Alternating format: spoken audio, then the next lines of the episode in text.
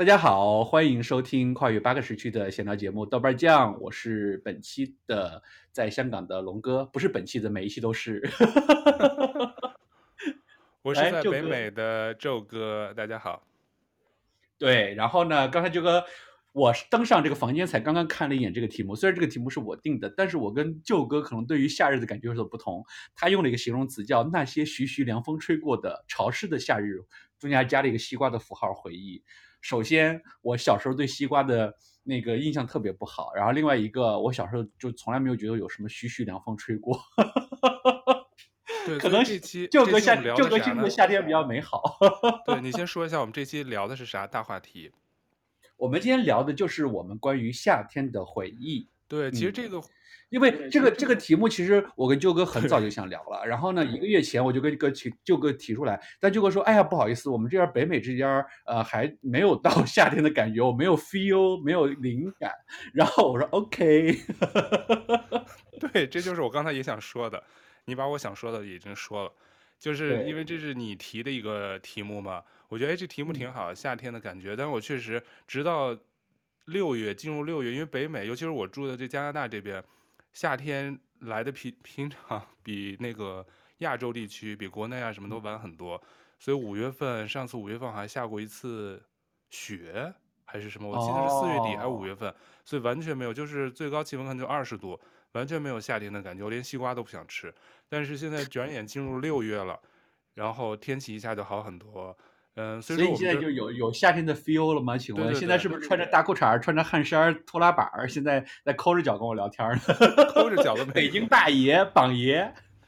我倒是，我们这在家里头还是穿长裤长袖，就家里头还没有最热。其实最热，我记得去年夏天最热的时候就是七八月份，真的是热。我在我们家楼上都睡不了觉，因为这边北美装空调很不普遍，就是个热知冷知识，就是这边通常不装空调。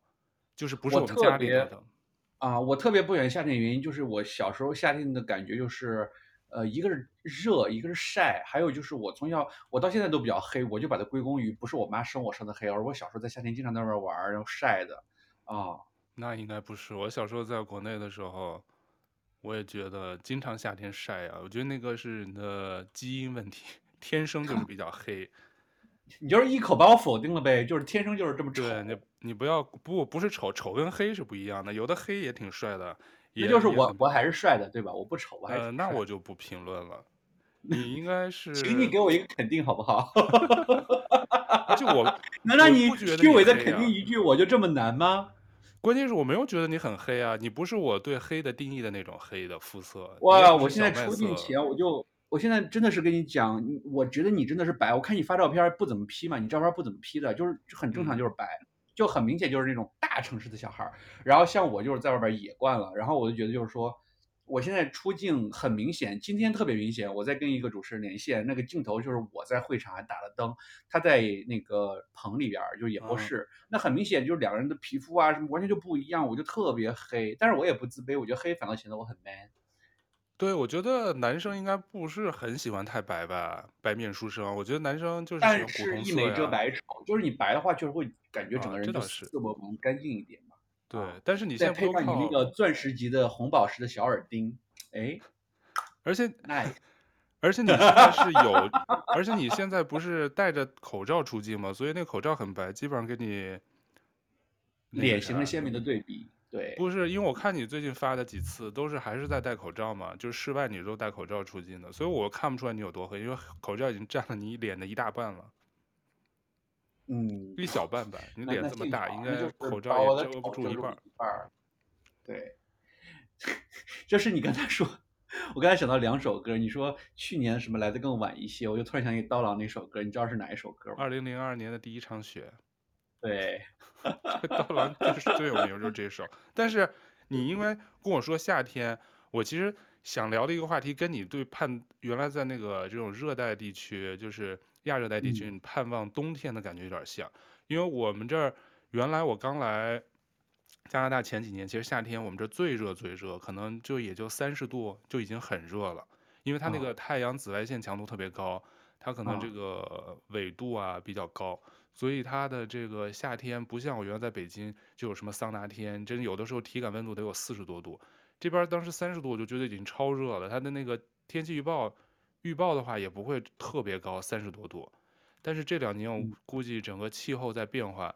我去年印象特别深，七八月份的什么时候，我们这因为不装空调嘛，我刚才说这边不流行装空调。所以为什么原来你看新闻里经常有北美热死人，或者什么欧洲能高温能热死人？它真是我就能理体会，因为它真是干热燥热，它但是家里是没有空调的，你只能靠物理降温，比如说吹个凉风啊，或而且这边也不是睡觉睡凉席，就还是睡正常的。所以你想那个通风啊，或者它真是白天的。为什么家里不装空调呢？就是因为夏天时间短吗？我觉得我忘了他一个原来的一个历史原因了，因为他这边住的是，就是很多人是住独栋房嘛，他好像不太好装空调，而且原来好像这边的夏天确实没有特别热，所以这边公寓的话，它是有中央供暖的，或者是中央的那个空调通风的，或者是写字楼办公室这些地方都是有空调，都是中央空调，就是住家，他住家不管我们是住这种独栋的房子啊，住公寓楼，它都是没有啊。我们国内大家理解的，就是我们亚洲人理解的空调，就是那种立体式的，反正家里头立着的，或者是挂式空调挂在那儿。但是也有很很少的人说，去年因为突然天气特别热，加拿大这边好多，尤其我们住的这城市，好多那个也有去买空调的，或者我们只能靠，比如说戴森的那种吹风式的呀，或者加什么加湿器，反正我们是没有。没有空调，所以我就从楼上搬到了楼下，睡在那个地板上铺的那瑜伽垫还是什么睡的觉，就是晚上实在太热，就是它那个热热浪晚上那个热气是往上窜的嘛，所以住在上面不如在楼下那个客厅那层凉快。所以我印象中去年我有差不多好几天，快一周都是睡在客厅的。那你你家里没，所以你家里现在是没有空调的是吧？没有，都没有空调。我们这边应该。那你买个冷风机呗，从国内淘宝上来，豆瓣上的小伙伴们众筹给舅哥买冷风机。哦，对，我好像真是认识这边一个朋友，他当时在朋友圈就发，他好像真是在国内还是哪儿订了一个那种空调，啊、就是悬挂式的，挂在那个窗户上的。好像是那种，但是我不知道他怎么操作。天呐，一个空调还要在国内订啊？难道如果你想买空调，在北美还买不到吗？这边是有，但是应该是不多。它不是说像我们逛什么国美、逛大中电器城，你就去能逛去买空调。它那个空调本来就很少，它这边不普及。欧美这边的一个历史建筑文化，它就是没有装空调的这个习惯，所以就是基本上家、哦、几乎你是看不到的。所以它就跟南方向来没有暖气一样。对，我觉得它是一个历史原因和一个它原来就是夏天确实没有那么热，因为我刚来加拿大确实感觉到二十六七度已经很热的夏天了，但是它就是那种太阳直射的热嘛，热完以后太阳一下山就凉快了。但是这两年确实太阳下山以后还是很热，所以我感觉今年，所以所以说我们今天在聊夏天话题，但我这现在的夏天还是我能接受的夏天，就是。昨天应该挺挺忙的吧，但天气就已经很好，二十多度就已经很舒服，但是太阳直射会很厉害，所以这边要擦防晒。但是你要说到夏天的回忆，肯定不如原来小的时候在国内的那种感觉。所以你那天说要定这题目，我其实对夏天的美好的回忆就是更多的是儿时的吧，童年的，小的时候听的蝉叫啊，在外头。嗯，就像说夏天暑假，尤其是在外头玩儿，然后看跟小伙伴一块玩儿，然后抓知了，抓什么蛐蛐儿，然后看人家大人下棋在路灯底下，你知道那些画面吗？就特别经典的那些顾长卫的电影的那种夏日大院的那种夏天，我的印象中都是那种。哦，你一说这个夏天，我倒是想起你说顾长卫那个，我倒是想起一个我印象中的夏天，就是北京的夏天。就是那个阳光灿烂的日子哦，我知道你可能那里边场景好像大部分都是夏天，对不对？阳光好像是夏天，对，好像是他们的暑假。对，就是那个，就是那个下雨有一场跟宁静在床里，就是很呃，不是床里，在房间里两个人单独相处的那个，就是看着那个宁静湿淋淋的那个小背心儿，就是有点两个人就暧昧那个情愫，就是那场戏我印象特别深，就是。有有旱季的，然后我我那那天还看了一个电影，那个评论就是他在评论就是顾呃评论那个李那个梁家呃不是 梁家卫那个导演王家卫，你想说王家卫的电影说王家卫的电影为什么总有雨？为什么总有湿漉漉的汗？他为什么所有电影里边很多都会有一种潮湿感啊？哎，这就是我题目啊，为什么呢？对啊，为什么呢？好像说王家卫只有通过雨，还有这种湿漉漉的感觉，通过水，呃，人身上的汗才能体现出一种什么样的情愫？我忘了啊。哎呀，这关键的我还挺想学习了解的，就像有点像吴宇森的电影，原来经常放白鸽一样。它有一种符号，可能是一种符号。对，肯定是。啊，就就比如说，他说张国荣最他他觉得张国荣所有的在王家卫电影里边造型最最最好看的。不是说那些穿的很，呃，很有型的，反倒是有一场他在阿根廷的阳台上穿着裤衩，穿着白色的小背心儿，在那儿穿着拖拉板在那儿跳舞的一场戏，一个人在那儿跳舞一场戏。那个影评人就说，他觉得那场戏里边张国荣是造型最帅的一场。哦，就是说春光乍泄那一部是吧？对对对，啊。对，但是我其实王家卫电影我没有系统的看，就是这些经典的肯定都看过，但是我确实没有太注意到他的影片中有大量的水啊，或者是跟汗，汗就是这种汗这种。你可以想想，就是那个张曼玉和梁朝伟穿旗袍，好几场戏都是在雨里，他俩在那个下坡，哦、对，对，然后下着雨，他俩在雨中相遇，一块躲雨什么之类的，你想想是不是？对对对，然后还有就好几场就是海报呃。对，就是那个，还有就是那个张曼玉穿着旗袍擦汗，两人相遇什么，就是很多这种细节。他这么一说，我倒是觉得，哎，好像是蛮多的。对，好像就像我同意，就是应该是一种什么符号。所以说到夏天，你觉得你刚才说的《阳光灿烂日子》，我还挺好奇，你一想到这个夏天的影视作品的代表作是什么？你就觉得是《阳光灿烂》那部吗？呃，倒不是，是因为你刚才提到了北京，我就突然想到《阳光灿烂日子》。但是你要让我说夏天的电影，我还真的没有什么。我就觉得夏天就是，呃，上上次咱们提到的，一说一说潮湿，就想到了那个王家卫的电影，就想到那个《春光乍泄》。嗯就是他就是那种呃那个就是热带那种感觉。后来我看了那个呃后来又补了看了一小半的《阿飞正传》，因为《阿飞正传》我从来没有看过，但是后来发《阿飞正传》居然是在我的第八故乡拍的。其中有一段是那个阿飞去那个菲律宾寻找他的亲生母亲，然后就拍了很多菲律宾那种椰树林，也是那种感觉。他专门大老远去菲律宾拍，我觉得在海南岛就能拍啊，中国南方 广西也可以拍。那那那那从香港。当时的那个那个年代的话，他去菲律宾更容易啊！你想想，他当时九几年那个时候，如果去海南的海南岛和去菲律宾的话，你想他都是要飞一个多小时，那肯定是菲律宾更方便，它近，然后是吧，方便一点。那时候好像拍那部电影的时候还没有回归，嗯，还没回归哦，没有九七呢，这倒是。但是 我因为就就有点跑题了，但是我特别想聊，就因为你那天一说，我就想到夏天特别适合我，反正。不能说我最喜欢的季节，其实好像也不算是夏天，啊，我好像没有说特别喜欢的季节，因为原来在小时候在北京生活的那个夏天的记忆，跟在四川我都都待过蛮久的时间嘛，在四川小的时候儿时的这个夏天就特别好，因为暑假特别长，然后暑假作业很快，我一般就会做完，两个月哒哒哒我就赶着提前做，你知道吗？我不会放到最后一刻，我属于那种先把那些。难的事儿先弄完，不爽的就先把这些难的事儿弄完。当时因为也没有什么这么重的课业负担，比较幸运，所以就暑假作业就做，就一般我可能几周、一个月之内就能做完。所以我剩下的一个月基本上就是放飞。然后我跟我姐，我们夏天一般都是有几件事儿。嗯，我先是去我们那个大院外头的河里头要去游泳。然后我们家当时虽说是住的楼房，但是家家户户都养鸡跟鸭。就是有一个公共我知道养鸡，然后我们家养了好多大白啊，什么小花儿、阿花什么，养了可能五六只鸡，所以我要跟我姐就负责去给他们抓一些吃的。夏天不就可以抓蛐蛐啊、知了什么的吗？蚯蚓啊，蚯蚓倒还好，因为蚯蚓四季好多时候都能弄，但是蛐蛐什么蝈蝈这种东西只有夏天才有，所以我跟我姐。嗯，中午最热的时候会先会去我们那个大院外头的一个河，我们管它叫三级。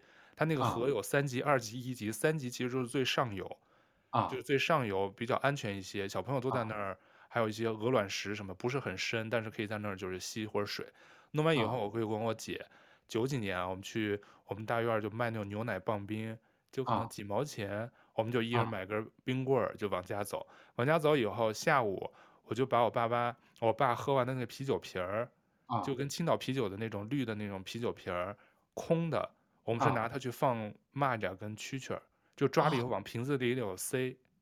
天呐，你跟我，哎，你先说，我觉得咱俩有很多重叠的，真的，你一说，我想起了很多细节，是不是？啊、然后我跟我姐就去抓好多，因为我们要去那个田里头，外头呢，我们大院外头就是一片稻田，就农民的那个田，那会儿就是你想九几年啊，八几年都是，就是很好去抓这些，还比较原生态，所以那个啤酒瓶很快就我们的那个手里的那两个瓶子就能塞满，就塞得满满当，就往那瓶口里头塞。塞完以后回去就喂我们家那些鸡，所以那会儿那些鸡都吃的 有机饲料，我觉得全是吃的这些 对。organic 的这些小昆虫，然后所以它下的蛋什么的都是质量很好，所以那是我在四川的这个夏天就是印象最深，因为那会还都是小学嘛，所以我小学的时候就是每个夏天都是干那个。还有一件事就是把我上一学期我跟我姐读完的书不要的，整理打好包，捆成那个。一捆一捆的，拿自行车，白天等我爸妈都去上班了，我跟我姐早上做会儿暑假作业，然后我们十点过钟就约上还有一家的，一个一个兄弟俩跟着我们一块儿推着自行车。我们大院里当时有个造纸厂，因为就是把那些机密文件呀、啊、或者一些大量的这些不用的，我们专门造这个造纸厂，让他把这些回收来的这些废纸做成卫生纸，然后再当福利发下来。所以我们家用的卫生纸其实就是家家户户卖的那些。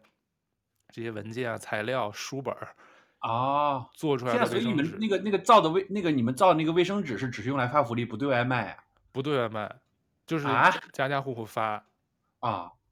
然后它一个特别大嘛，所以我跟我姐就是每年暑假我们都会去卖一次我们的那些旧书啊，还有家里那些原来什么挂历，你都会留着，都去卖，就称好之后，那个就是我跟我姐的零花钱，就可以买冰棍儿啊，买一些杂七杂八的东西。然后吃完以后，夏天我们那会儿有露天电影院，我估计那会儿很多人都有这共同记忆吧。八九十年代的那种露天电影院，就在我们家门口有个大操场，它夏天就会放好多那个电影。因为我们有个礼堂，礼堂是放室内的嘛，那个秋冬天用的，夏天就是变室外。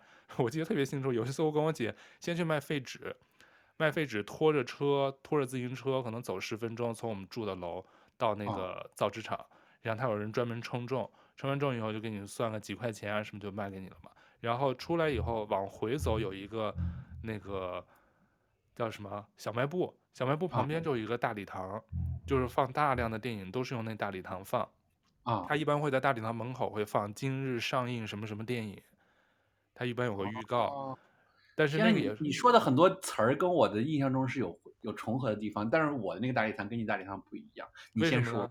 啊，我的那大礼堂，我记得有一次，因为我当时小学嘛，我跟我姐推着自行车就看看今天是上什么电影，然后有一个人骑自行车，我正在跟我姐看，我记得特别清楚，我就跟我姐正在看今日上映，今晚上映什么什么，然后一个男的，一个男生，一个男的吧，可能比我们大一届，可能二十多岁，然后他骑自行车过来，停在那儿，然后一个脚踏在地上，一个，然后就开始就不从自行车下来，在那念，他说今日上映。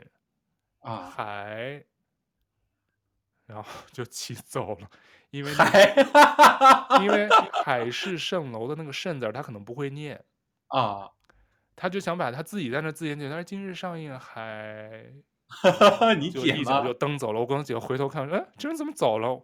我姐就跟那笑，我 说估计他这个蜃字不认识。哈哈哈！哇，你的细记忆中的细节这么清楚，因为这个字儿，我这个这个事儿，我印象特别清楚。因为我跟我姐后来事后还经常拿这件事儿取笑，我觉得觉得太那个男的太太逗了。哦，天呐，你我跟你讲，我本来没想起很多东西，但你一说大礼堂，你一说造纸厂，你一说拿瓶子装装那个蚂蚱，我真的瞬间就帮我浮现出了很多回忆啊。是吗？你你的童年也跟我很像是吗？就是我，我不是在市里头的，我是在乡下。然后我是在我小时候一直上到小学都是在我外婆家长大的，因为那时候我爸妈在下边工作，然后就当时刚好是分到了我外婆家那个地方。然后呢，我外婆家附近是有个很大的造纸厂，然后我爸妈的单位呢刚好就在那个。造纸厂不远的地方，然后呢，我外婆现在想想觉得那个那个叫什么，那那个算村还算镇，就特别特别小，但是当时的哇特别大，东南西北，然后姓赵的在姓赵的在那个在那个北边，那个什么姓姓聂的什么姓什么的都在南边，就是每一片都有每一片的地盘。我妈在姥姥家是姓杨的，他们是在那一块儿，然后有很大的池塘，然后我舅呢刚好是那个。当地一个小有名气的企业家，当时我舅舅还比较有钱，然后他是有自己的一个大大厂，还有一个大的池塘，那个整个池塘就是属于他，他里边会养很多鱼。你这不是这个人承承包呃承池塘被我承包了吗？以后这不就是 类似的那个？对对对对，反正那个池塘是不能随便去里边抓鱼的。但是每年到夏天，那个鱼长得特别肥壮的时候呢，就是我舅舅就会那个，就是会找那个工人，厂里的工人下去河下去那个把水抽干，然后抽到一半的时候把里边鱼什么抓出来，然后我就是各种特权，我优先去那儿各种捞各种挑啊，捞鱼 摸鱼。但是这个印象还不是我最深的。其实我印象最深，说到夏天，我小时候的回忆，除了你刚才说我们也会拿那个玻璃瓶儿或者汽水瓶装那个蚂蚱以外，就是抓那个蚂蚱，我印象特别深，就是一定要早上抓，早上那个天还不是特别热的时候，有露水的时候，刚起床，那时候那些蚂蚱还是趴在那个草叶上的。到中午晒的时候，那些蚂蚱就不知道跑哪儿去了，对不对？对，中午因为最热，它它都都去阴凉处了。对，但是中午的时候会找那个什么，中午会抓知了，就是我拿一个那个竹竿，竹竿上面那抹一团和和好的那个很黏的面，很湿的面，然后把它、嗯、那个竹竿的一头，然后把它伸到树上，听那个知了在哪儿叫，然后在那儿叫，你就按听那个叫声往那附近找，就能把它粘下来，我们叫粘知了。对对对，叫粘知了。但其实我是真是没有用你们这种专业设备，有人说用什么蜘蛛网啊，还有包括你说的这种面团去粘，我都是徒手去抓，哎。但是我印象中，除了知道，我印象最深的就是啊、呃，就是我每天每每就是早上或者是下午，不是没有那么热的时候，就我外婆会穿那种老式的对襟儿的衣裳，斜襟儿的衣裳。你知道什么叫斜襟儿吗？就是印象中要不就是蓝的，要不就是灰的，灰的居多。斜襟儿就是它那个系扣的地方是斜着在那个胳肢窝那一块的。哦、对，穿着一个老式的衣服，然后穿着一个粗布的裤子，然后穿着一个。就是说不清楚，有时候是布鞋，有时候是那种皮凉鞋，然后呢，提了一个特别大的竹篮子，或者是用那种那那时候那个年代流行那种，就是拿那个尼龙尼龙，就是拴纸箱那种袋儿，拴纸箱那种袋儿。然后把它把它收集起来，编成那种那种竹篮子，然后拎着一个篮子呢，然后带我就去那个那个菜地里边摘，因为我们那边它分菜地呢，就是比如说我大舅二舅，你你这几家是一大家的，那他们地就会分在一块儿，所以就是我四个舅舅，然后呢，我我觉得就是我姥姥他们的势力范围特别大，好大一片，然后就你一进到那个菜地里边，我就会第一就冲冲去吃那个西红柿，那时候根本就不用洗，真的像你说的特别有机。对，就也不打农药，特好吃，并且你摘西红柿的时候，你会把那个叶子弄破嘛？那个西红柿的叶子有一种像薄荷，但是比薄荷更强烈那种辛辣的味道，就感觉你现在一说到夏天，我现在脑海里全是那种，就是就是那种味道。还有就是。对，还有茄子，甚至茄子，你就看地里那些农民，他们有时候饿的时候来不及回家吃饭，比如说刚刚那个叫什么，刚刚忙完，他们会直接摘一个茄子，在在那个河里边洗洗，直接就吃了。然后那茄子对我来说特别辣，你知道吗？那个新鲜的茄子，我不知道你吃过生的没，就是辣。没有，我没吃过生茄子，生茄子也是可以吃的，哦、是吧？对啊，我们那边可以凉拌啊，啊。但凉拌我一般都是烫过呀，拿开水要烫一下。我们那边就直接生吃，可能我妈从小给我养的就是比较粗糙吧。她就是我妈最喜欢，但是我最讨厌一个菜就是洋葱拌凉凉拌茄子，生茄子啊，好难吃啊！现在想想还挺怀念那个味道的。但是你一说这西红柿，我觉得真是现在的西红柿已经完全就是大棚的西红柿，完全就是除了颜色，有时候连颜色都不像西红柿，白哈哈的。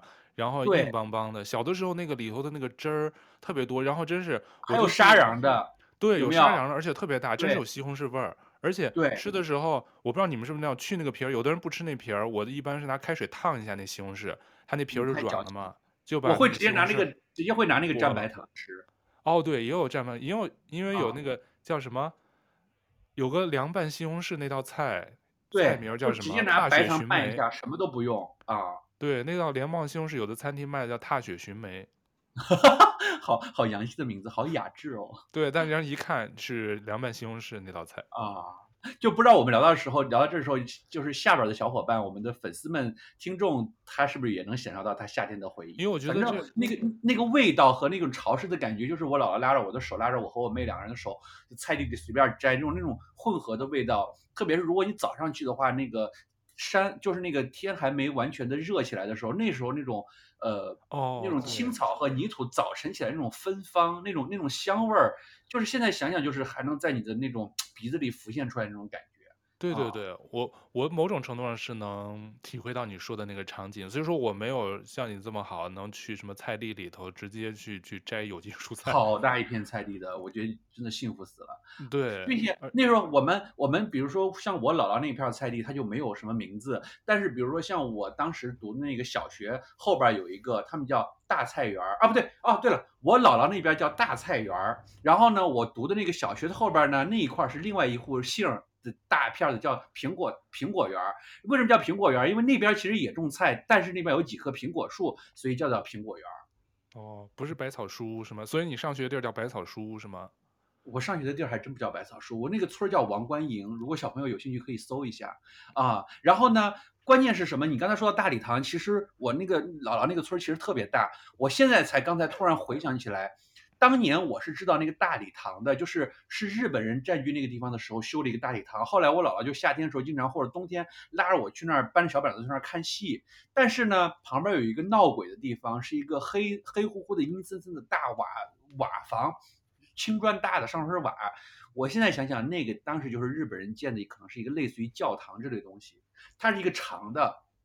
长长条形的，然后门是在一个长条的另外一端开着的。我现在想想那个形状，可能就是一个呃教堂。哦，嗯、对，也是有一定有年。那时候就害怕，就说那个地方闹鬼。我晚上从那儿过的时候，每次都都不敢从那儿过。如迫不得已，如果从那儿过，就是飞奔着捂着眼睛跑过去的。就那那个旁边有一个小胡同，然后有时候非要穿过那条胡同去另外一片找我同学玩写作业的时候，然后就非要穿过那儿，我就特别害怕。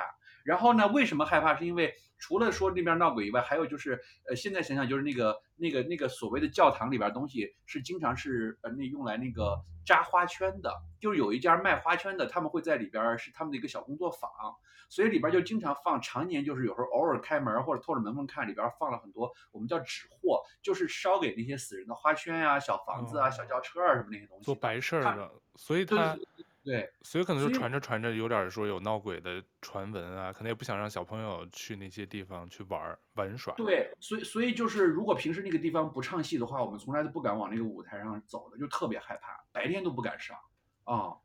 但你瞧，我们现在回忆这么多，就咱俩的这个童年，有一部分是比较接近，比如八九十年代，我觉得很多人的这个童年的活动，虽说可能跟现在比不一样，就大相径庭，但是。我觉得那个童年记忆就放到现在还是多姿多彩的吧，至少就是现在很多小朋友是完全没有机会去体会到这样这样的生活了。可能一是学业，如果你是对啊，现在小朋友如果他从小在在大城市里边长大，他完全没有接近这种自然的机会了吧？肯定没有，因为其实我们原来其实也不是说真的住的农村嘛，但是确实就是因为住在大院旁边是接近有一片这些农村农农民居住区，所以是有机会。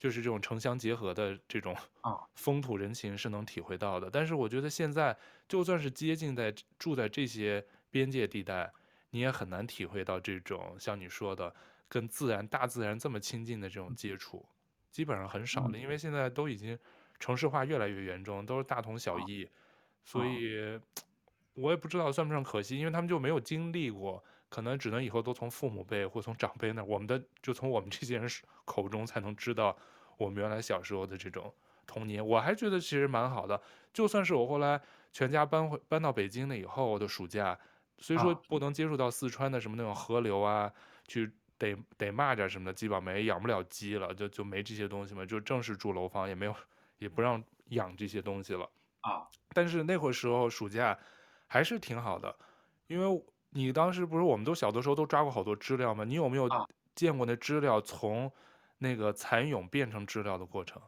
啊，你有见？哦，蚕蛹变成知了的过程，我当然知道了。有时候把它们从地下那坑里边挖出来的时候，它还是蚕蛹呢。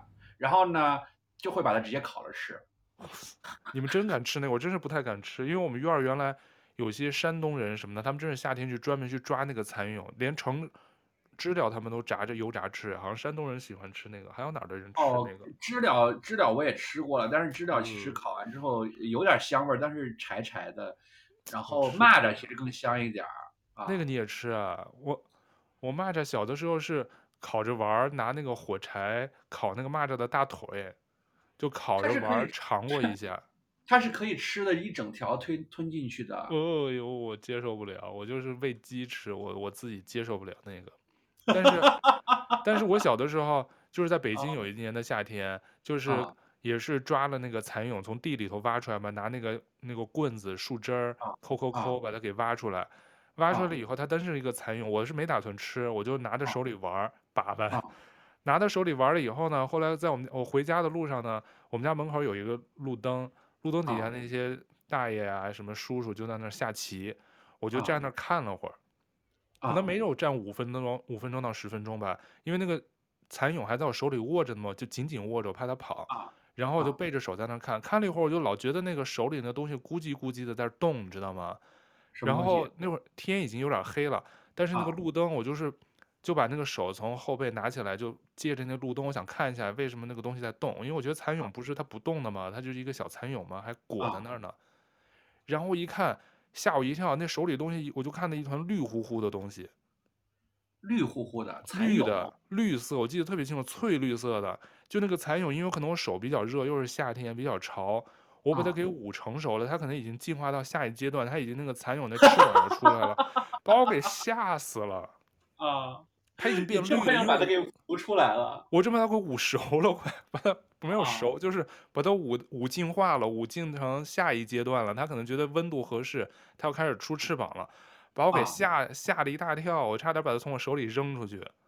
对，那个那个知了，它从蚕蛹开始有那个翅膀蹦出来，那个时候就是那种荧光绿的，啊、是不是？对，我就亲眼见到它那个荧光绿，因为我不知道，吓我一跳，因为我小时候只抓成熟的知了或者蚕蛹，我从来没有。见过它的这个蜕变蜕变过程，啊、哇！反正我印象到 现在都特别深，我就抓那一次，我变成绿色的。天哪，我你你这么说，我想起我小时候孵蚕宝宝，但是那孵蚕宝宝蚕宝宝，你孵过吗？孵过，我小学六年级的时候，我们那个生物课专门有一个工作，就是把蚕变成那个蚕宝宝，就是我们生物课、啊、同学都是有一个小纸盒，盒子里放那个桑叶，棉花，就是那个火柴盒，火柴盒就行。啊，火柴盒太小啊，我我们都是那个养四五个小蚕宝宝，然后把它放盒子里，放到我们的课桌里头，课间还要喂它桑叶什么的，然后还要记录它的变化过程，然后是我们生物课还是自然课？对对对，自然课的一个。但是你们是怎么把它孵的？你知道我是怎么孵的吗？你自己把它放被窝里孵是吗？就是把它用把那个蚕籽儿，把它用棉花包起来，然后放到睡觉时候放到你的胳肢窝下头，第二天就出来。哎，那你不会把它给夹死吗？不会，我没有那么大力气，好不好？毕竟有一团棉花呢。哦，你们是那样，那它会不会被你的腋臭熏死啊？所以那个蚕吐出来的丝都是有狐臭味的。对呀、啊，狐臭丝都是。嘎吱窝我从来没有过，我就记得我六年级的时候，我是对那个蚕吧，就是就就还好，就就就 OK，我也不怕它。但是我旁边一个同学。就是胖乎乎的一个同学，肉乎乎的，长得特别像蚕，我觉得特别像那个蚕蛹。他超喜欢，我们那自然课都结束了，已经不需要养了。他每天抽屉里还养了一堆，就我每天就是拿桑叶去喂那个蚕，然后就等着它变成那个蛾子，特别恶心。我就觉得它变成蛾子那块是相当恶心，就变成蚕蚕蛹的时候还可以。但最后蚕蛹破茧而出，它就变成蝴蝶啊，不是变不成蝴蝶，应该就成蛾子。蛾特别丑，对，特别难看，然后就飞在那个教室里都是。他特别喜欢，我当时就说：“我说你养蚕，自己长得都特别像蚕，它就是圆不隆咚、胖乎乎的，他特别喜欢。”从小说话都这么毒吗？这么毒舌吗？我当时就是，对呀、啊，我他的名字我都记，我就不说他全名了。他反正那个同学。特别喜欢他那个手边肉嘟嘟的，他本来就胖乎乎的，然后就那小手，然后再捏那个桑叶去喂那个，就特别悉心的照顾。我们后来班里同学都没人养，那自然课结束了就没人弄了，把那个不管他死的或者就变成蛾子飞走了就不管了。他还真是悉心照料了一学期，我记得他养了快一学期，放在那个盒子里，特别认真。你还记得人家的名字？对对对，记得可清楚呢。我不知道他现在还是不是长那样圆乎乎的。那你小时候有没有被同学整说长相什么？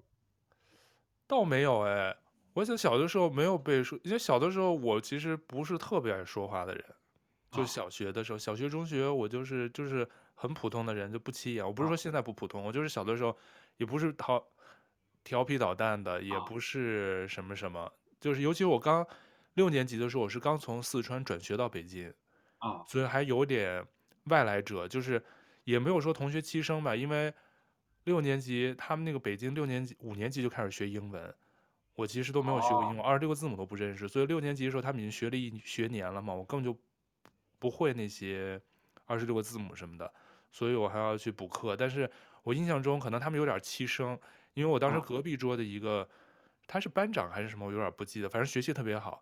我当时英文不太好嘛，我就老是请教他，就是问他，他就一副爱答不理的样子，觉得我是外外地人，你知道吗？从外地来的。但其实我是在我们，其实我 是在我们大院的那个学校读的书。其实大家都是大院的那些。大大院的都是外地人呗？也不是，就是当时我们是分不同的部门。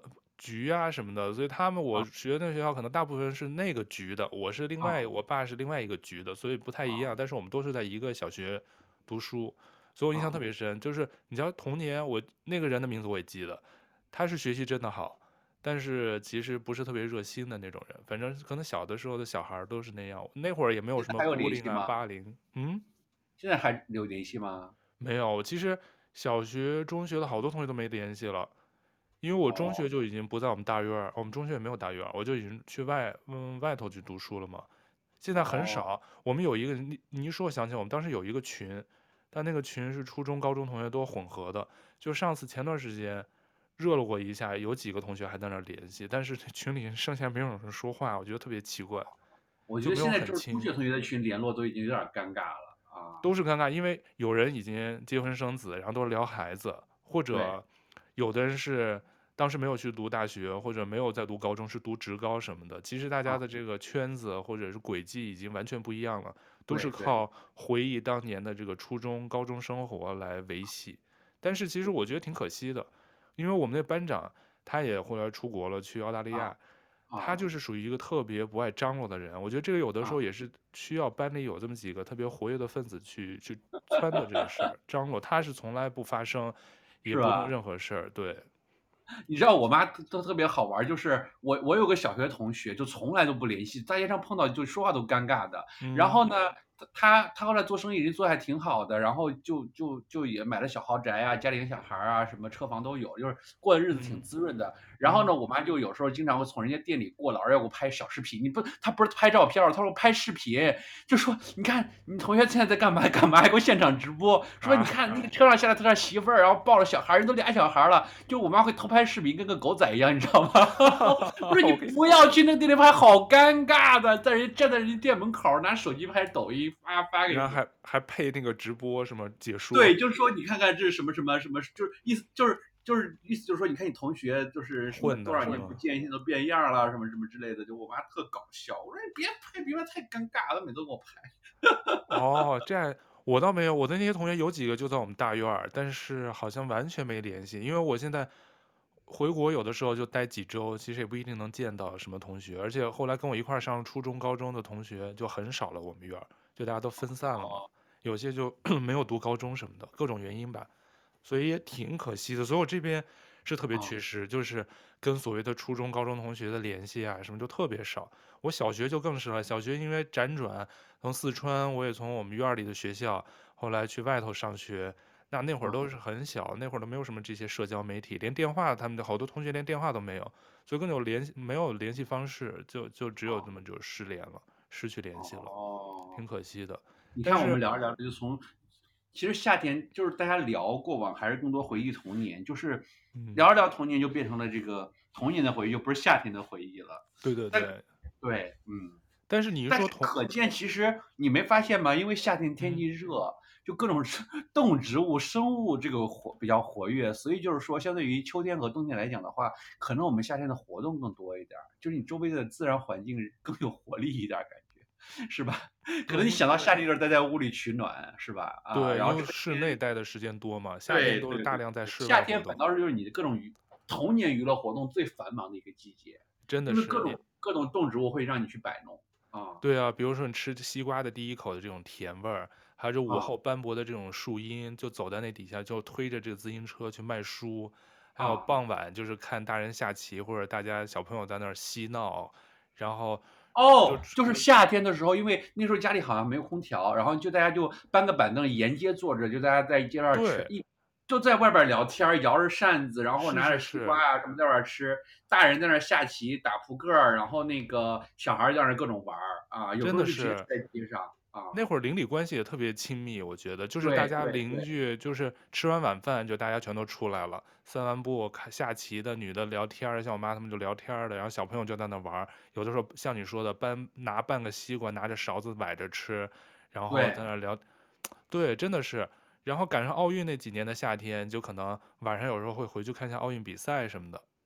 哦，还有世界杯啥的，可能慢慢的，对，哎，好像大部分世界杯是不是都在夏天？反倒是，好像是、嗯、我印象中，因为我不看足球，但我记得好像世界杯都是夏天办的。夏天，对。对。但是我印象中对暑假就感觉印象不是特别好。我暑假总感觉我在不断的赶作业，就我没有完整的说，因为两个暑假规划过做过什么事儿，去哪儿玩过没有？啊，我好像觉得我都是在赶作业当中。啊其实我觉得夏天的主要任务就是过夏天，因为原来有个电影叫过春天嘛，但是不是讲过春天，就是我觉得就是过夏天，因为不管是工作学习，都是差不多做一做，因为饭其实也没什么胃口，就简单填吧填吧。我觉得夏天最主要的就是虚度光阴，就是虚度那两个月。但是现在上班了以后就完全不一样了。但像你说的，我记得我的夏天，我刚才不是说了吗？我的作业都是提前完成，我就特早就把它做完了。我基本上就是拖到最后一天晚上还在哭着赶。啊，或者就是在想借口，就是说，如果第二天老师问，就说不小心把作业本丢到家里了，什么就就想那种借口。老师有时候就是会让你回去取啊，然后你就尴尬了，在路上吓得不知道不敢回家，也不敢回去。因为 我就小时候干过这种很多很蠢的事儿啊，就是开学了，老师说啊，老师不好意思，我昨天晚上还在补，然后写完了，但是我作业本放在家里，老师说那你就回家拿吧，然后你就不知道怎么办了。那会儿就谎言也不够高级哈、啊，就是很容易被戳破，被大人。对对对对，特别恐怖。然后我印象中就是会有那个，就是现在小孩是不是也特别讨厌？我那时候就是会有会有那种很少有那种横着翻，一般都是 A4 纸这么竖着翻的作业或者书，然后很有很少会有那种横着翻的长条形的作业。哦，我印象中我知道你说的那个，就叫暑假作业，A3 就叫暑假作业，对。横着的，对对对，我好像也是特别长、哦、长条左右的那个排版的，烦死了，那东西好恶心，现在想起来很恐怖。我其实都没什么印象做的暑假作业，我只记得我最幸福的就是五年级跟六年级，因为六年级升初中就那年没有暑假作业嘛，然后五年级是因为我从四川搬到北京那一年的夏天，我那年夏天搬八月份，我们家从北京哦从四川搬到。北京，所以我跟我姐夏天最开心的事儿就是没有暑假作业。一开始我不知道，我们还要发暑假作业了。然后我爸他们都没有告诉我我要搬北京，哎，啊，就是一直我反正我不知道我姐知不知道，反正我不知道，我就还正常的收了暑假作业。然后我爸来学校接我，接我以后我们老师说我爸来找我，就让我出去门口一趟，我就出了出去了。出去以后我爸就说，他说啊，他说告诉你一声，一会儿接你回家，我们那个。下学期就不在这儿读了。我说，哎，那因为我们学校当时已经要下学期要搬一个新的教学楼，我们当时还是在一个平房里头，但是下学期六年级就应该去新的一个建的好的一个新教学楼了。然后我说啊，我说为什么？我爸说，因为我们要搬家了，不在这儿了。我第一反应就说，我是不是暑假作业就不用做？我爸说，那你 做暑假作业，下学期你都换换城市了，换学校了。我当时就超高兴，因为我们那暑假作业我刚都攒好，因为我知道那个学校的暑假作业特别简单，你知道是啥吗？就把你这一学期的所有的卷子合订成册，再做一遍。好多同学做完以后，那考卷就扔了嘛，找不到。其实你还是挺烦的。我有一个特别好的习惯，我就收纳整理特别好，所以我每一张考卷都留着，所以我就只负责可能两三天就能把它腾完，我就把 所有标准答案抄一遍就完了。啊，但是就不用做了，我就超高兴。所以那个暑假，奇怪。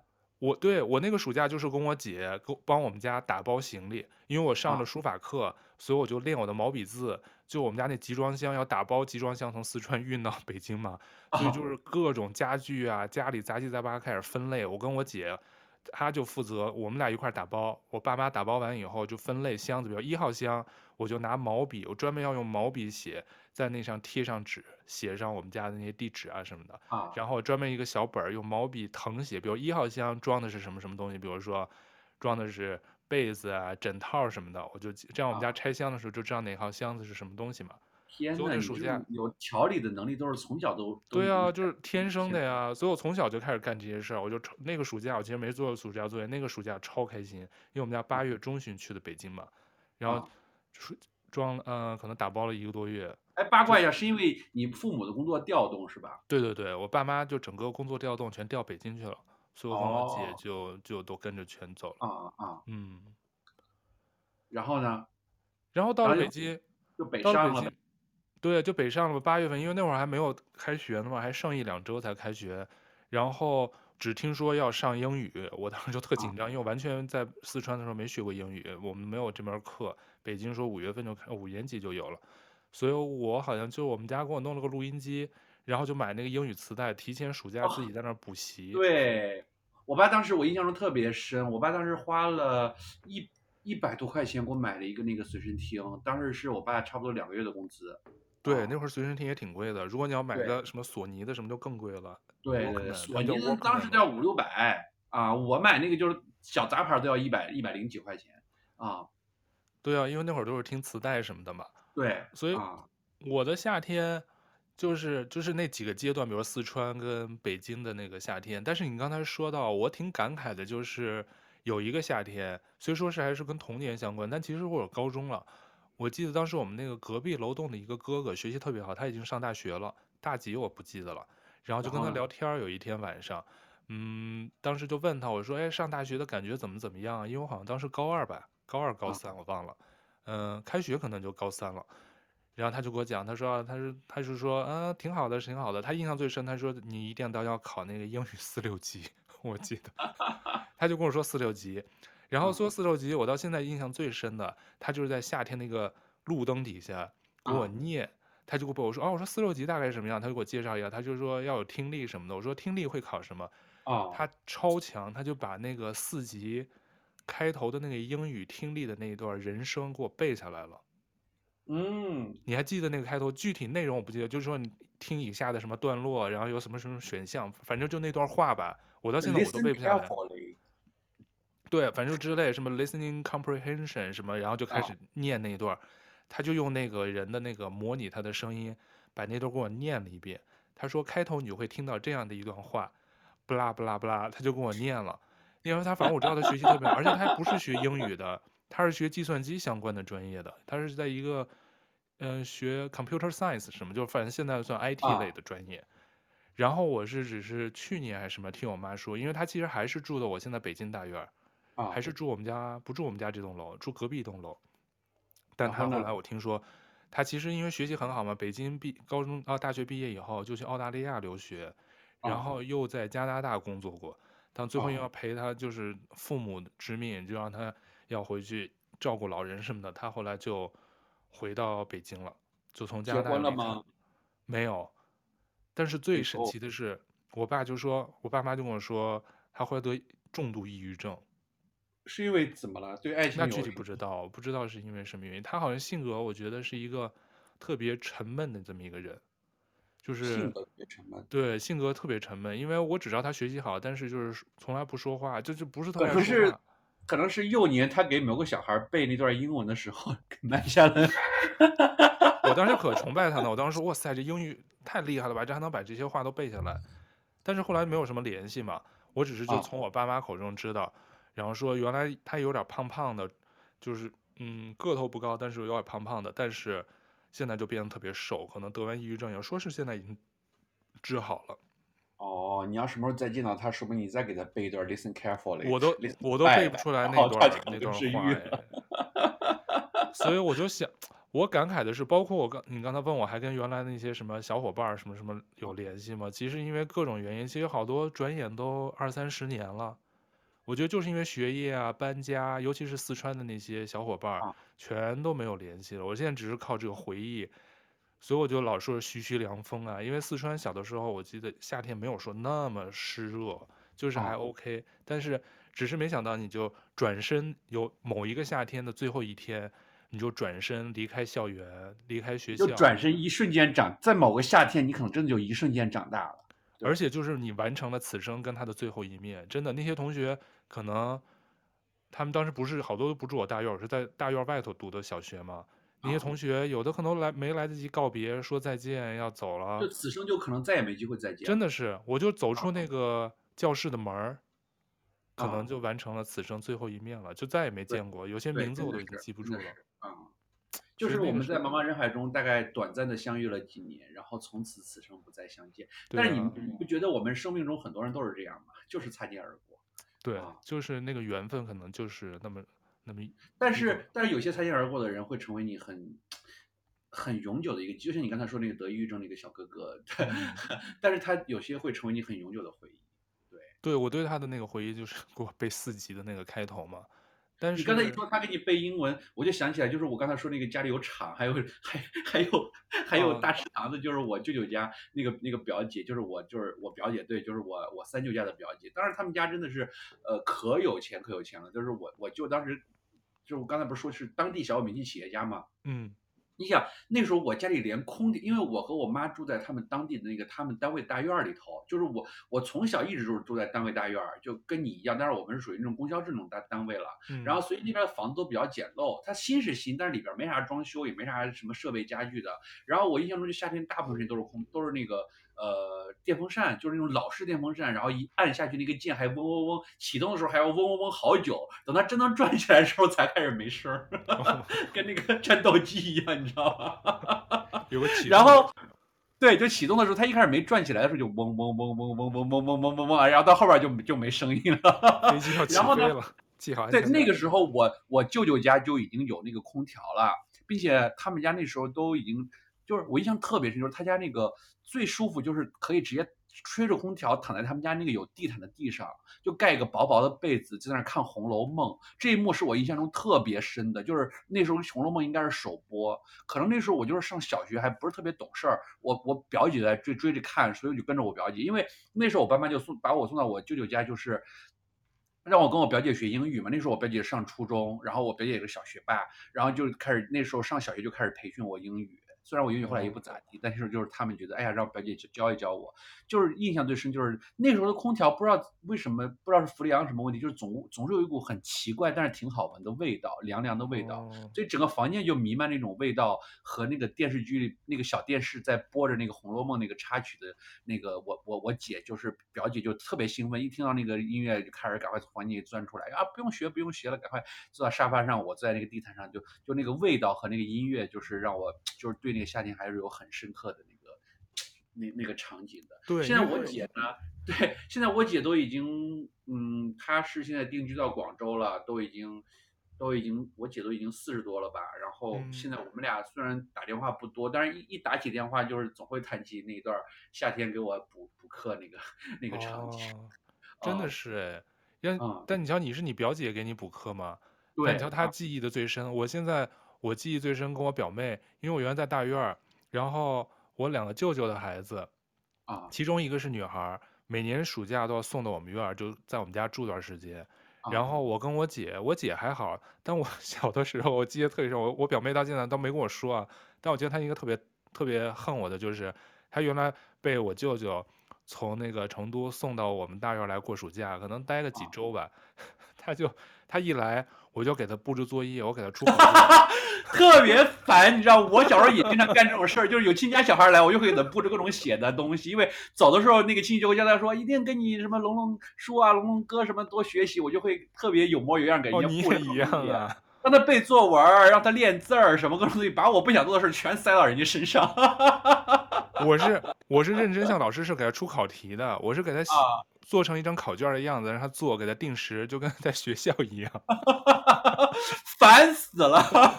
对呀、啊，但我表弟好像没有，因为我表弟当时更小，还没有到入学年龄，因为我才小学。无力反抗。对啊，他在我们家，然后每次都要做，每天都给他安排。我估计他来我们家过暑假都有阴影吧，但是但我也没说。哦、对。所以，我小的时候，因为我姐不怎么管我，跟我姐当时住一块儿，我们在夏天都是姐弟俩一块儿干这个干的，因为她学业比我稍微重点嘛，比我大。然后，但是我我没那么多作业啊，你也知道，我很快就把前期就把那个作业都做完了。我就是负责什么喂鸡啊、拿鸡蛋啊，每天都去干那些事儿。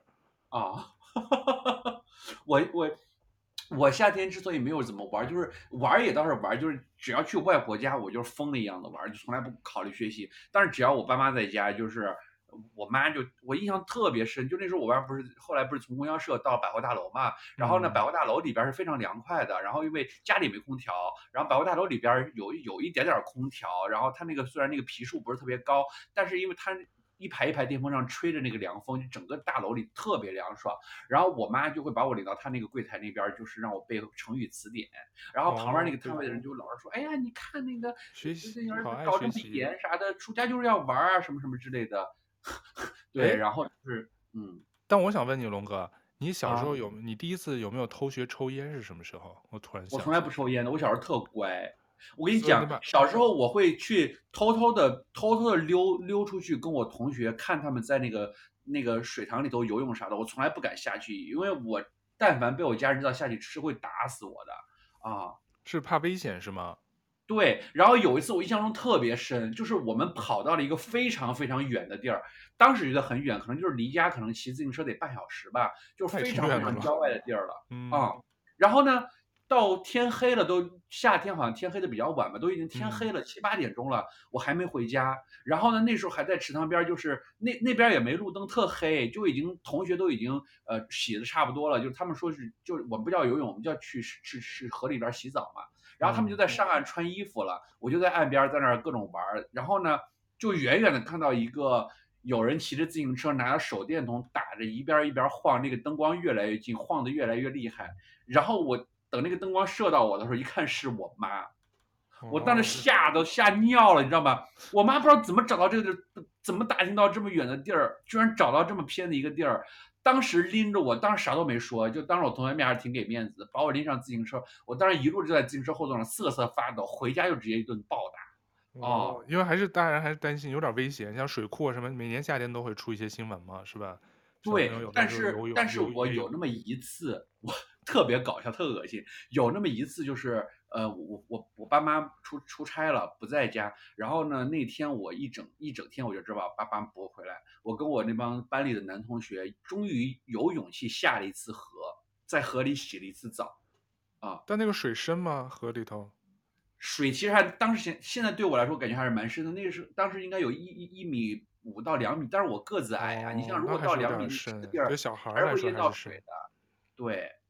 但是后来特别恶心，然后他就我们都洗完好几个星期了，有一次又从那儿路过，看到有人在那儿洗粪桶，就是他们浇完菜地会在那儿直接洗粪桶，当时我们几个就恶心的要死，说我操！所以你们喝的水都是自己那个什么？就觉得怎么可能要在这里边洗粪头？那个河看着好清的，那就说明水是活水。就是他们都会浇那种大粪嘛，就是浇完大粪的，就是你知道那个浇大粪车特别好玩，它是一个长长的，它就是一个竹一根铁杆是长的铁杆，另外一头有个把手，它会推着，但是铁杆呢会里会分开，像那种十字架一样挂大概十来个桶子，这边五六个，那边五六个，然后都是用塑料桶。它那个桶，然后浇浇浇，它那个十来个桶子能浇一两亩地，浇完之后，它就会直接推回家之前呢，它会在河里把它洗干净再推回，要不然一路都是臭味儿嘛。哦，那是。哦，就有一次我们就放学不小心看到了，就说哦，再也不来这儿洗了。缘分呐、啊，真的是缘分。对啊。你所以你小的时候没有偷学抽烟，到反正现在成人了以后倒是成了个大烟枪了。所以就是我小时候是那种特别听话小孩，就我妈让我背成语字典，虽然我一点都不想背，背那什么朱子家训，然后就是我一点都不想背，但是因为那时候总觉得说，哎，家人让你做什么都是有道理，并且也不敢反抗，因为我妈也不让出去玩，我坐那儿就算背不进去，我也没地方去啊，就只能在在那儿帮我妈看着看着我妹，然后就我印象特别深，就是我妈会让我和妹就是画一段，就比如说。呃，朱子家训这几页，你今天晚上你俩必须得给我背完，然后背不完就不怎么着，然后就那时候就跟跟跟我妹就会互相的，就是来来来回检查背诵什么之类的，然后，然后然后什么来着？对，然后经常就是背着背着就跟我妹开始打架，就是我就嫌她笨背不下来什么之类的。我小时候我上高中还在跟我妹打架啊，但你背的比她好是吗？嗯、你妹没你背的好。其实我背的也不咋地，但是我妹背不好，我就会有一种老师家长上身的感觉，就会骂。想欺负你妹妹呗，因为你是你是你比她长呗。对。最后反而你瞧，你小时候不抽烟，现在老抽烟，然后你小时候你妹不如你背，但你妹现在是老师。我要点根烟来现场给大家演示一下。呀，这种是不良示范。但是 我因为不抽烟，但我小的时候 第一次偷学抽烟是跟我姐，印象中是小的时候，因为我爸老家在江苏嘛，所以我们有的时候暑假会跟我爸一块儿回江苏老家过暑假。有一年夏天，就在那个我不知道普通话叫什么，我们叫母木，我不知道普通话叫什么，是是我妈的啊，是我爸爸的姐姐。是那叫什么？姑姑。你们北方话，嗯，姑姑，是叫姑姑啊、哦？对，我们叫母木。对对对，他姑姑对。然后在姑，在我姑姑姑父家，他们好像中午去给我妈买冰棍去了，然后买豆沙冰棍。我跟我姐就发现他有那个红塔山的烟，然后我就说：“哎，我们要不要偷着尝一下？”就在二层，我记得特别清楚，在我们在他那个卧室里，我跟我姐就点了一根，我姐帮我点的，点完了以后。她抽了一口，我抽了一口，后来很快就听听到姑父回来了，瑟瑟发抖。对，因为是在那个室内抽的嘛，不是有烟吗？我跟我姐赶紧把那烟给掐了，掐了以后我们就把那嘴巴呼一直在那儿，因为没有口香糖那个时候，然后就、哦、他那个房间挺大的，我们就怕那个烟味儿，一个劲儿把那个门开开，就在那儿往外扇。然后他回来的时候，我们就想把他堵在楼下，让他先不要上来。我们就 把他周旋在楼下，让那个味儿多散一会儿。其实连半根都没抽，就是特别紧张。但是我记得那会儿印象中第一次抽烟，呛得要命，我对那烟一点儿都没有好感，所以我后来从来没抽烟。后来我爸因为也在五十多岁的时候就把烟戒了。原来我爸抽烟嘛，后来他五十多岁了还真把烟戒了。戒了以后，我们家就是我姐夫后来也不抽烟，所以我们家是完全没抽烟的人，所以我没有那个氛围。所以我就一直从来就没有抽过烟了，但好像印象中唯一一次偷抽烟就那么小的时候那一次。那那你是从小被烟给吓到了？我是从小不抽，我是那种会跟着，因为我那时候就小班干部，特讨厌人的那种，就是会跟着男生去厕所，谁抽了烟偷偷回去给老师打小报告那种。哦，你是这种人，就好讨厌你们这种人。对，我就是特别讨厌这种反正 争表现的那种。也不是争表现，就是特别有责任感，然后觉得胸前的红领巾更鲜艳了。举报。对。其实我们今天，哎呀，东拉西扯聊了这么多那个琐碎的、这个破碎的这个很水的夏天的回忆，但是还挺好玩的。对啊，我觉得有一些共性跟交叉，我觉得也不少人可能类似同龄人，我觉得八零后还有九十年代初的小朋友，可能这个夏天都比较接近。嗯但是最后，就咱们今天聊到最后，我特别其实想推荐，刚才因为没没机会，就是我不是让你推荐一个你觉得跟夏天相关的电影吗？嗯，我就想到其实也蛮多的，除了你刚才说的王家卫的好多那种系列的片儿，我不知道你有没有看过那个，嗯，孔雀，哦、孔孔雀算夏天吗？那部片儿，这是夏天吗？春天吧？对，顾长卫的那个片儿是挺好看，但好像有一部分夏天，对，对有在吃西瓜的情景，我记得。他们家对一家一家在那吸西瓜的，对对对，那个片儿，对，有点春啊夏天的感觉。哎，还有那个，还有那个，奥黛丽·赫本那个《罗马假日》是不是夏天的？罗马假日哦，穿裙子也算夏天。还有那个《天使爱美丽》，《天使爱美丽》不算夏天吧？那是哎呀，说的我好想看，我我准备等会儿下了节目我就去把《天使爱美丽》再复再再复。哇，那部片我还是看的 DVD 呢。哦，对。DVD 时代，哇，我就觉得那个颜色好样艳丽，好漂亮啊！我我那时候好像在网吧看的啊，对，反正肯定是嗯网络版，应该就是嗯，但是我也对那个片儿印象特别深，颜色特别漂亮，然后大眼睛布灵布灵的，然后特别欢快。嗯、但是那个你要说跟夏天有关吗？我倒觉得还好，就是一个特别春天的感觉，对我来说啊。然后我想推荐的是《海街日记》，你看过吗？是之愈合的。没有。哇，那我强烈推荐他。哎呦，吓我一跳，他门儿 风吹了。然后《海街日记》，我推强烈推荐你看，是之愈合的电影。他那个片儿就特别符合看，就是那种他的那个非常有仲夏，还有那个日本的夏天的烟火，还有这个制作的梅子酒。他们讲嗯、呃、姐妹四人的一个故事，我建议你可以看看，就夏日花火，然后他穿着。和服去看焰火，然后讲这个家庭关系的，特别好看。居然没看过，很经典的一个，嗯、一个。但是你说日系片儿里边描述这个夏天的，我能想象大概那个场景，就是呃，我看过一个呃韩国片子描述外婆的，呃哭得稀里哗啦的，还有一个就是春夏秋冬又一春，讲一个寺庙里非常有禅意的一个和尚的四季，啊，我所以我就能想象到那个场景大概是什么样的。对，他那就是像你说，有点像日系的夏日感觉，就好几个，甚至于和好几部片儿，像这个《比海更深》什么，都是都是在夏天的感觉。还有像，哎，你别说那个新海诚还是谁的那个电影，很多动画片吗？新海诚是动画片啊。对，对，就很多都是夏天的场景啊。起风了，不是？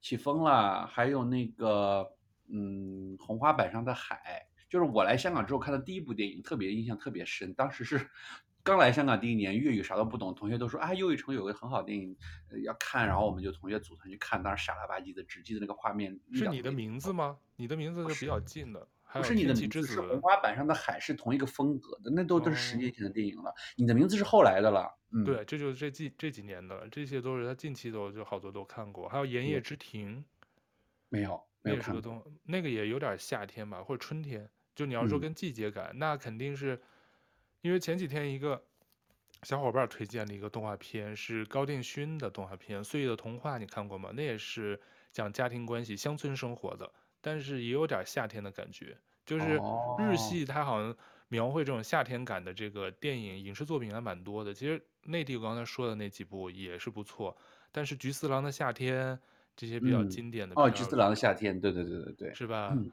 所以我还挺喜欢，因为对对对对对对，很有名那个那个间奏，所以我是觉得你要对我，那我推荐你今天有空，你也可以，或者周末你有空再看一下《海街日记》，那个我觉得你应该会喜欢。反正讲我现在这边十二点四十五，我觉得我等会儿下播了，还是可以去看一下的。对，或者因为我很喜欢那个片，是好多年前看的话就看过一部，但我还挺想。今天跟你聊完，我也找来再看看，或者是那个《岁月的童话》那个动画片，那个我没看过，那是比较早的九一年那个动画，所以我这夏天的感觉虽说暖和点儿，但是还是不如我想象中的那种夏天的那种氛围感不够强，没有焰火，没有做梅子酒，或者没有那种湿漉漉的那种湿哒哒的要穿着跨栏背心在那儿走，因为好像也达不到湿漉漉的感觉，没有那种桑拿天。嗯，所以我又不喜欢，但是有的时候就是这些日常化的这种夏日的元素，我觉得才能让你觉得，可能你当时身在其中你不觉得了，但是你事后回忆这些片段，其实全是跟这些符号或者元素相关嘛。相关的，嗯，对。所以这个夏天，不管是香港还是在北美，我觉得夏天终于都到了，但是我就希望大家都能过一个。属于自己的夏天，如果你对有海风就更好了。嗯，就就那就只是觉得，就是从小的夏天好像不受自己支配，总是有一种被大人掌控的感觉。但是现在过夏天，反正又觉得没有小时候那么好玩。你自己有大把时间的时候，也不知道怎么去享受这个夏天。真的是。嗯 Anyway 啦，反正如果收音机前的小伙伴 又是来了，收音机小伙伴，如果你们对现在有什么回忆，可以给我们留言，吃的感觉、味道、回忆、童年、同学都可以跟我们畅所欲言。对，我们就希望大家都能过一个属于自己快快乐乐的夏天，夏日快乐。嗯对，又是特别水的一天，但是我和九哥还是觉得是一个非常好玩的话题。那今天我们就在香港的夏夜和这个北美的初夏的夜晚早上结束我们今天的聊天，然后就假装以菊次郎夏天的钢琴曲来结尾吧。哎，好，你就哼唱一下，嗯、那我们就。谢谢大家，对，谢谢大家收听这期节目，很丧版的。下期，对，我们下期再见。就龙哥，龙哥出镜一天，采访一天，回来声音已经不行。其实我现在声音状态还好，刚才在 VO 的时候，可能不知道是抽烟抽多了什么，就是很重要的人名几次都念不对，真的要抽自己大嘴巴。是，对，还是要护下嗓子，你还是需要护嗓。对对对，因为我们当时我们录音的时候有两种，一种是你就在那个录音棚里录音，其实是你可以自己修改的；但还有一种是远程，你在另外一个办公室，你是另外让一个厂里的就是他们那个棚里的人会把你的影像录下来，录完之后再从视频里边来截你的声音用来配音。那个录视频的过程是所有人都会看到，就会他会放到资料库里边，所以你要 VO 错，然后配错就是特特丢脸、特尴尬，你要弄好多次，NG 好多次。对对，就所有人都会看到，所以特特别紧张。Anyway 了，就是题外话啦，我们就今天的聊天到此结束。对，然后谢谢大家收听。嗯嗯嗯。拜拜，吃西瓜喽！拜拜，吃西瓜，拜拜。